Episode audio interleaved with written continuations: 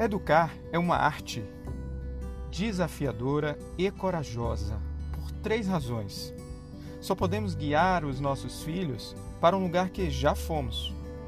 Só podemos guiá-los quando estamos bem.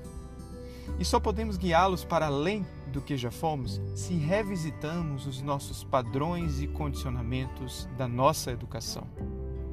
Bem desafiante, né?